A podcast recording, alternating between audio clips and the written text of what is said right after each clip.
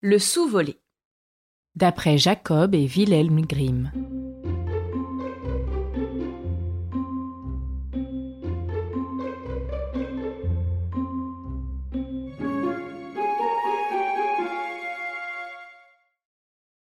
Père, mère et enfants étaient tous à table un jour avec un ami qui était venu leur faire visite et qui partageait leur repas. Midi sonna pendant qu'ils étaient en train de manger, et au douzième coup, la porte s'ouvrit à la grande surprise de l'invité, qui vit entrer un enfant d'une étrange pâleur et tout de blanc vêtu.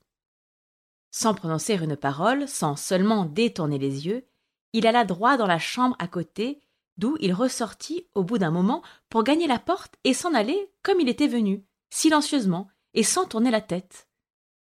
Comme cela se reproduisit exactement le lendemain et le surlendemain, l'ami finit par demander au père qui était ce bel enfant qui venait tous les jours et entrait dans la chambre. Je n'ai rien vu, répondit le père, et je n'ai pas la moindre idée de l'identité possible de cet enfant. Le jour suivant, quand l'enfant entra de nouveau, L'ami le désigna au père qui regarda bien, mais ne put le voir, pas plus d'ailleurs que la mère ni les autres enfants.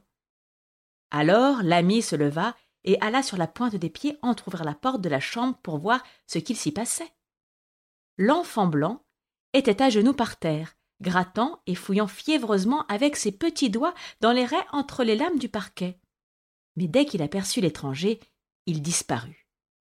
L'ami revint alors à table et raconta ce qu'il avait vu, décrivant si bien l'enfant que la mère tout à coup le reconnut.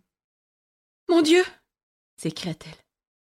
C'est lui C'est le cher petit que nous avons perdu il y a quatre semaines Ils allèrent alors arracher le parquet dans la chambre et trouvèrent deux petits sous.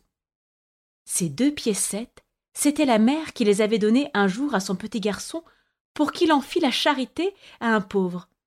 Mais le garçonnet s'était dit qu'avec ces sous, il pourrait s'acheter quelques sucreries et il les avait gardés en les cachant dans une rainure du parquet. À présent, dans sa tombe, il ne connaissait pas le repos, et il revenait tous les jours sur les coups de midi pour chercher les sous. Mais après que les parents les eurent vraiment donnés à un pauvre, jamais plus l'enfant n'est revenu.